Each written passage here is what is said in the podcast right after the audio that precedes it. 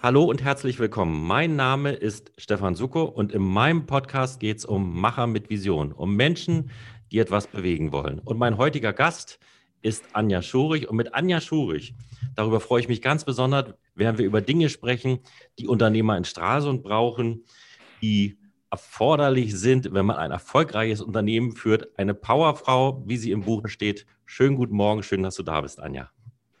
Guten Morgen, das war ja ein sehr schönes Intro. Vielen Dank für diese Vorstellung. Ja. Gerne. Naja, also bei dir stehen ja nicht nur unternehmerischer Erfolg hinter dir, bei dir steht ja auch Ehrenamt in vielen Funktionen. Du bist ja auf unglaublich vielen Bühnen aktiv, darüber werden wir auch sprechen. Aber in erster Linie wird es natürlich über dich und dein Unternehmen gehen. Und da, ich sag mal, ist natürlich immer spannend, wie alles begann. Bei dir ist es ja so, steht relativ wenig so in der Historie. Deshalb bin ich ganz froh darüber, dass du mir selber was erzählen wirst. 1999 bist du gestartet mit drei Mann und quasi im Außendienst mit dem Verkauf von Rehabilitationsmitteln. So steht es drin. Sag mal was dazu, wie es wirklich losgegangen ist. Ja, wirklich losgegangen ist es tatsächlich in einem Keller in Bron. Also nicht der, die klassische Garagengründung, die ihr vielleicht aus Amerika kennt, sondern äh, wir sind in einem Keller gestartet, weil wir uns tatsächlich keine anderen Räume leisten konnten. Ähm, ja, und ich war auch früher im Außendienst für Rehabilitationstechnik also die klassischen Rollstühle und Rollatoren habe ich ausgeliefert. Ähm, mein Mann hat dann die größeren Sachen ausgeliefert, die für mich ein bisschen schwer waren.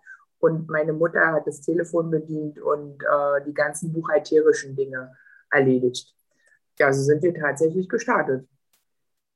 Und ähm, zuerst waren es drei Mann in Pron und irgendwann ja. kam ja der, der große Umbruch oder der große Schwung, wo ihr selber gebaut habt und ähm, ich sage mal in die nächste Liga eingestiegen seid mit dem Campus, der, den man jetzt sieht, also dieses, dieses Gebilde und dem Großen, dazwischen liegen 20 Jahre oder mehr als 20 Jahre. Ähm, was braucht man da um diesen nächsten Schritt? Ich meine, du hättest ja auch 20 Jahre so weiterlaufen lassen können mit drei Mann und einem Außendienst, den man von Pron aus administriert. Aber wann kam so der, der, der, der Knick, wo ihr gesagt habt, jetzt müssen wir eine Etage nach oben? Dazu braucht man ja zwei Dinge. Im Wesentlichen braucht man den Markt, Engagement und Geld. Dann fange ich mal mit letzterem an. Ja, Geld war immer schwierig, weil wir tatsächlich keinen Investor hatten und unsere Ersparnisse ähm, sich äh, sehr überschaubar gestalteten. Ähm, aber wir hatten immer, und ich sage wir, weil es ein klassisches Familienunternehmen ist, ähm, den Willen dazu, frei gestalten zu können. Ich bin äh, ein typisches Wendekind und einer meiner größten Werte ist die Freiheit. Äh, das versuche ich auch im geschäftlichen Bereich zu leben. Das heißt, frei entscheiden, Entscheidungen treffen können, auch mal Fehler begehen zu können. Das war schon immer mein großes Ziel. Ähm, das konnte ich durch die Selbstständigkeit äh, mit meinem Mann gut umsetzen und ich bereue den Schritt nicht. Ähm, der Markt war da, den haben wir ähm, leider nicht so überschauen können. Dann hätten wir vielleicht manchmal anders reagiert. Die demografische Entwicklung spielt uns natürlich unglaublich in die Hände, aber in neuester Zeit auch das Gesundheitsbewusstsein der Menschen, das präventiv schon gestaltet wird, bevor die Krankheit beginnt oder die Einschränkung beginnt. Ähm, zum Geld habe ich was gesagt. Wir haben uns alles selbst erarbeitet. Investoren haben wir nicht. Ähm, wir haben Banken an unserer Seite. Das musste sich aber auch Schritt für Schritt erst gestalten. Ähm, dass das Vertrauen gegenseitig ähm, aufgebaut wurde. Als Frau in die Selbstständigkeit zu gehen, ist äh, bankentechnisch ein bisschen schwierig damals gewesen. Und ich glaube, das ist auch heute noch so. Von daher muss man immer zweimal mehr Gas geben, ist meine Meinung. Und Engagement, ja, das habe ich von Natur aus. Also ich bin leistungsbezogener Mensch und äh, möchte was schaffen. Von daher passte das eine sehr gut zum anderen. Du hast aber meine Frage noch nicht beantwortet. Also der, äh, der große Sprung, den ihr gemacht habt, also die Entscheidung, wann ihr gesagt habt, jetzt bauen wir, jetzt wollen wir nochmal ein, ähm, eine Liga aufsteigen ähm, und wollen etwas größer werden. Wann, was war so der Auslöser? Ich meine, ihr hättet so weiterarbeiten können. Hm? Ja, hm, na, dazu habe ich ein bisschen was gesagt. Ich bin leistungsorientierter Mensch und wenn sich mir Chancen bieten oder wenn sich uns Chancen bieten, dann ergreifen wir die gerne, wenn es in einem realistischen Rahmen ist. Es gab nicht den ausschlaggebenden Punkt, wo wir gesagt haben, jetzt werden wir ganz groß, sondern ähm, unser Wachstum ist halt die Summe der Ereignisse, ähm, denen wir täglich begegnen müssen. Also wir haben tolle Menschen kennengelernt, die jetzt einige Niederlassungen leiten Ähm, die demografische Entwicklung hat uns in die Hände gespielt.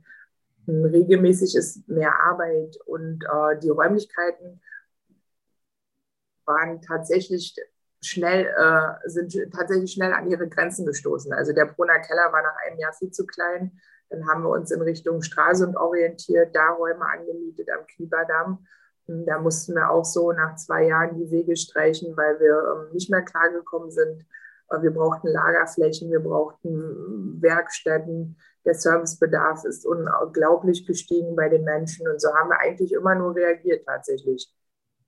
Ich habe den Eindruck, also die ähm, macht ja im Prinzip die komplette Palette relativ nachhaltig, also vom Verkauf über die Beratung und auch, ich habe die Werkstatt sehen dürfen bei euch, also ähm, wo die Rollatoren repariert werden, äh, die E-Fahrzeuge repariert werden. Das ist ja im Prinzip eine Entwicklung, wo man die gesamte Wertschöpfungskette ja mit bedienen will. Diese ähm, ist da noch Luft nach oben? Also kommen da noch weitere Dinge hinzu? Ich habe ähm, im Vorgespräch hatte ich gerade die Überlegung, ähm, dass ja auch in der Pflege und in der Rehabilitationstechnik nicht nur Prothesen, ich habe den Film gesehen, wo ihr also Prothesen anpasst, ja ein sehr komplexes Themenfeld, sondern auch Exoskelette mittlerweile in der Pflege Einzug halten. Ist das auch ein Thema, mit dem ihr euch schon beschäftigt? Ja, das ist ein Thema, mit dem wir uns beschäftigen. Auch da geht die Entwicklung vor, rasant voran. Digitalisierung in den Prozessen ist natürlich ein Thema, aber auch ähm, die neuesten technischen Entwicklungen. Das hat jetzt durch Corona einen kleinen, eine, gibt es eine kleine Pause, aber die Entwicklungen im Hintergrund laufen weiter. Also unsere Mitarbeiter sind auch sehr daran interessiert, äh, alle technischen Neuerungen den Kunden bieten zu können. Unsere große Hoffnung ist natürlich, dass die gesetzlichen Krankenkassen da mitgehen, ähm, weil die Preise für so hochspezialisierte Hilfsmittel natürlich nicht vergleichbar sind äh, mit denen von Standardhilfsmitteln. Luft nach oben ist meiner Meinung nach immer. Ähm, wir möchten gerne alle bis ins hohe Alter mobil bleiben, um die Mobilität zu erhalten. Ähm, ist ein gesellschaftliches Thema, am Leben teilnehmen zu können. Von daher denke ich, ähm, dass es keine Grenzen in der Entwicklung geben wird. Auch was den Smart Home Bereich betrifft, ähm, alt werden im eigenen Haus, ähm, sind unglaubliche Sachen noch, die äh, in den Schubladen der Entwickler liegen. Ich bin da voller Hoffnung, dass wir uns auf äh, gute Zeiten, goldene Zeiten in unseren nächsten Jahren vorbereiten dürfen. Also du bist zumindest in einer Branche aktiv, die stark wachsend ist. Und du hast ja ein Thema eben angesprochen, Smart Home. Smart Home ist ja ähm, technische Hilfsmittel in dem Gesamtumfeld der Digitalisierung zu Hause mit eingebunden. Ähm, wie, seid ihr schon mit da im Rennen? Habt ihr da auch ähm, Produkte, die in dem Bereich mit integriert werden? Wir entwickeln ja nicht selber, ja. Ähm, beziehungsweise noch nicht. Mal gucken, was die Zukunft bringt. Ähm, aber selbstverständlich sind wir da integriert. Also äh, da geht es von der, der, Toilettenschüssel, die bestimmte Signale ausgibt, bis ähm, zum, zum, zum, Schließsystem, was äh, Sicherheitswarnungen rausgibt, wenn sich der Bewohner ähm, äh, nicht einen bestimmten Zeitraum beim Pflegedienst oder so meldet. Ah, das kann man sich ganz gut in diesen Smart Home Containern auch mal angucken. Also wir beraten die Kunden dahingehend. Ähm, leider ist es noch ein großer Privatmarkt, aber die Kassen arbeiten da ganz gut mit uns zusammen, um den Leuten das Leben in der Häuslichkeit so lange wie möglich ähm, zu erhalten. Du hast dich ja bewusst für Stralsund entschieden, also die ähm, deinen Firmensitz hier zu machen und in der Entwicklung über dein, deine ähm, gesamte Wert, äh, deine gesamte Historie im Unternehmen habt ihr ja Standorte in anderen Bundesländern und ja. dirigiert von hier. Was, was äh, braucht man dazu, wenn man von hier dirigiert und hast du die Bedingungen? Oder wo klemmt's? Hier kannst du sagen, hier hört es ja keiner. Wo soll ich da anfangen? Von vorne, Nein, einfach also, von vorne. Also was ich, was ich schon immer gesagt habe, ist, Stralsund ist meine Herzensheimat. Wir haben uns für diesen Standort entschieden, ähm, weil ich bin Kauffrau durch und durch und habe natürlich eine Marktanalyse mit meinem Mann äh, vor der Selbstständigkeit gemacht und die äh, Konkurrenzbedingungen hier in der Stadt und hier in der Gegend waren zum damaligen Zeitpunkt so, dass wir uns entschlossen haben, äh, hier die Selbstständigkeit zu wagen. Das, äh, der Berliner Markt war damals ähm, sehr voll, ist er auch heute noch. Aber als Start-up äh, zu der damaligen Zeit wäre Berlin überhaupt nicht in Frage gekommen. Ähm, unsere Entscheidung hat uns recht gegeben, dass der Standort für uns passt. Ähm, wir waren eine junge Familie mit einem Kind. Da kam Berlin sowieso nicht unbedingt in Frage, um ein Kind großzuziehen. die Ostsee hat gelockt. Die Mietpreise waren, waren noch überschaubar.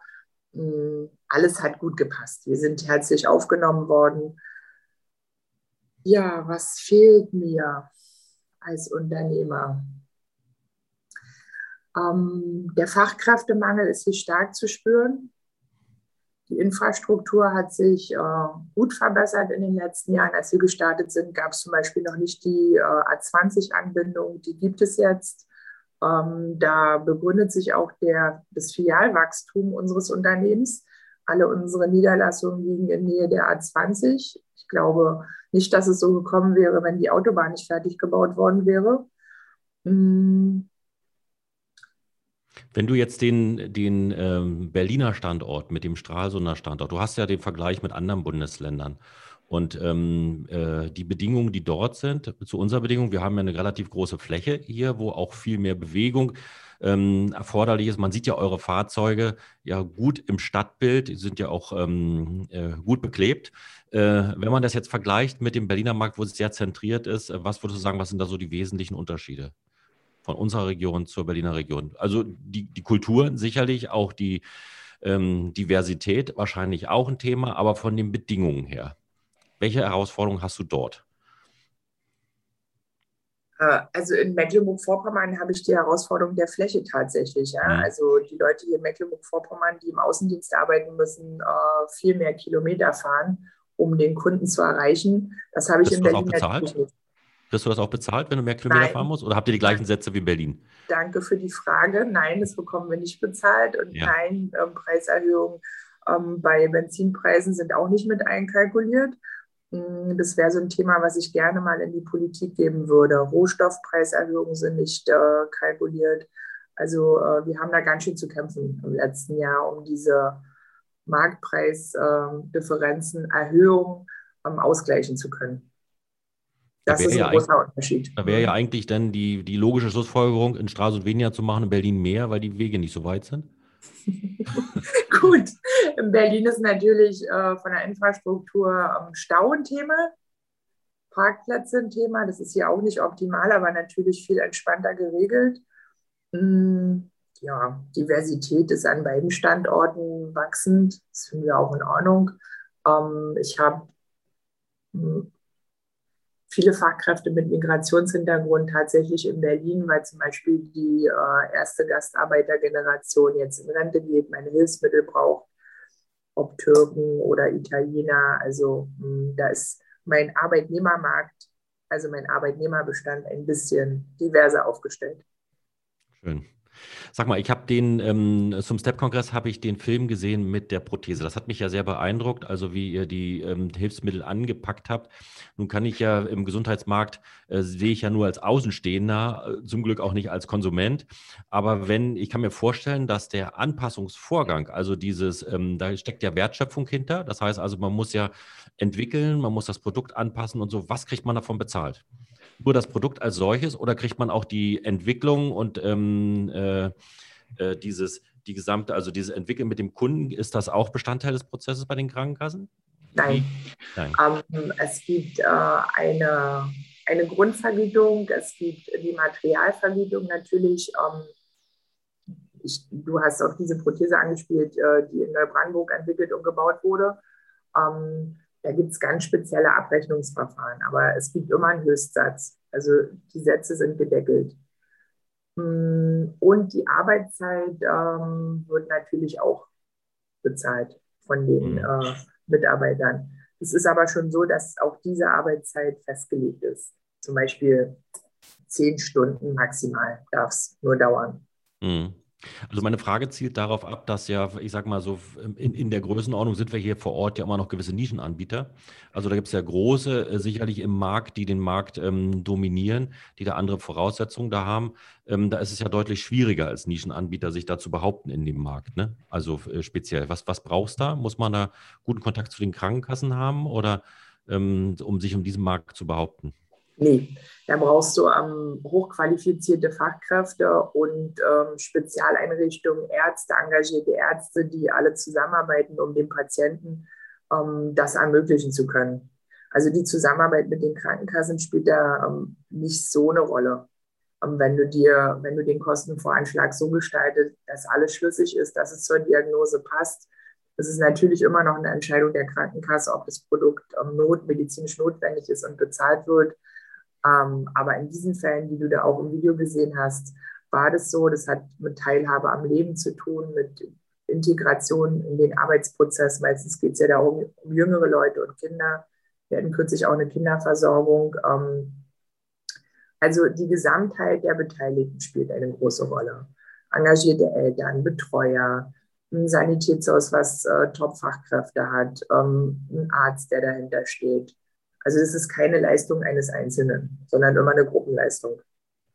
Gut, und das ist ja, wer dich kennt, weiß ja, dass dieses Netzwerk ja äh, quasi von dir auch ähm, groß gedreht wird. Ähm, das ist erforderlich, ja, also um Gesundheitsmarkt ähm, überhaupt eine Rolle zu spielen, dass man also alle aktive Beteiligte mit einbezieht.